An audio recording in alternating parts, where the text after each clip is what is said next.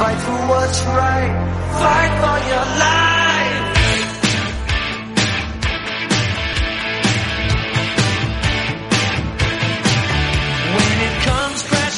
Aunque tiene obstáculos eh, en su camino, ya saben que tiene varias batallas judiciales abiertas, pero la verdad es que tampoco en las primarias de cara a los comicios de 2016 había demasiada confianza en que Trump llegase tan lejos y finalmente, vaya que sí lo hizo, se hizo con la presidencia estadounidense. Así que ahora los expertos ya han comenzado a contar con que Trump vuelva a llegar a la Casa Blanca y hay que plantear cómo se lo puede tomar el mercado. Trump ha estado por delante del presidente Biden en varias de las últimas encuestas, por lo que un segundo mandato presidencial de Trump no está fuera de discusión. Dirk Wheeler, director global de estrategia macro y mercados emergentes de Citi, ha hablado en una entrevista en Yahoo Finance sobre cómo se comportan los mercados en época electoral. Creo que la forma general de pensar en ello es que los mercados empiezan a preocuparse por las elecciones, quizá con tres o cuatro meses de antelación, así que ahora mismo estamos más en el proceso de ver qué hará la Fed. Estamos hablando ya de las elecciones, pero no estamos cotizándolas. Eso cambiará cuando se acerquen. Y lo que suele pasar es que el mercado construye un riesgo en el mercado de renta variable en ese periodo. Después de las elecciones, gran parte de ese riesgo desaparece de nuevo. Pues en todo caso el mercado está por ahora más pendiente de la Reserva Federal. Según Capital Economics, una presidencia de Trump tendría un gran impacto precisamente en los principales factores macro que más preocupan a los inversores, la inflación, los tipos de interés y el comportamiento del dólar estadounidense.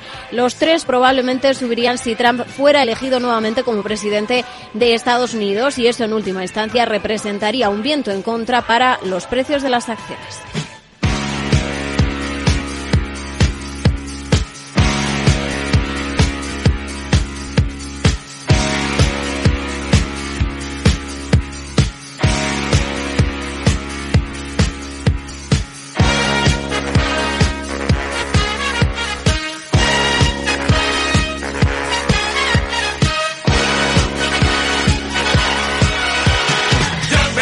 Pues Trump ha dicho a principios de este mes que consideraría además implementar un altísimo arancel, el 60% sobre los productos chinos, si vuelve a ser reelegido. Eso no solo perturbaría el comercio global, sino que pondría en riesgo gran parte del progreso que ha logrado la Reserva Federal en la lucha contra la inflación. Sobre ello también ha hablado Wheeler. El ámbito geopolítico también puede jugar un papel importante por el lado de los aranceles. El presidente Trump puso un arancel del 10% a todo el mundo, del 60% a China y mencionó que el 60% podría no ser suficiente. Claramente una política muy agresiva. Los demócratas no son precisamente amigos de China, pero seguro que no veríamos esos titulares si tuviéramos un gobierno demócrata.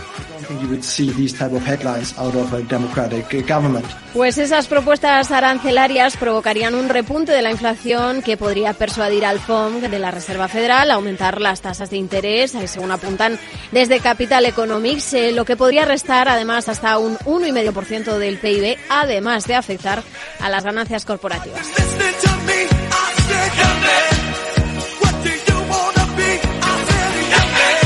Y otro punto a tener en cuenta, la política fiscal. Los expertos no creen que Trump tenga margen para repetir esa expansión y exenciones fiscales que llevó a cabo en su primer mandato. Desde Citi no ven en todo caso grandes diferencias entre demócratas o republicanos en este aspecto. Para la discusión fiscal es casi más importante si se trata de un gobierno unificado frente a un gobierno dividido que si se trata de una victoria democrática o republicana. En cualquier caso, si hay un gobierno unificado, se verá una política fiscal agresiva y eso no será algo bueno para la parte final de la curva estadounidense. that will not be a good thing for the back end of the US curve. Y desde Capital Economics apuntan que una victoria de Trump podría hacer que el dólar se mantenga fuerte por más tiempo o que suba con fuerza en busca de refugio por parte de los inversores. Para el mercado de valores sí se esperaría un buen comportamiento, esto dicen desde Citi. And we, we do think in Creemos que el SP500 estará bien, pero no veremos un año como el 2017, cuando hubo un mercado muy fuerte porque la guerra de aranceles tardó tiempo en surgir. Esta vez esperamos ver eso más rápido. Todavía esperamos un comportamiento decente del mercado de valores bajo Trump, pero no tan fuerte como en el último mandato.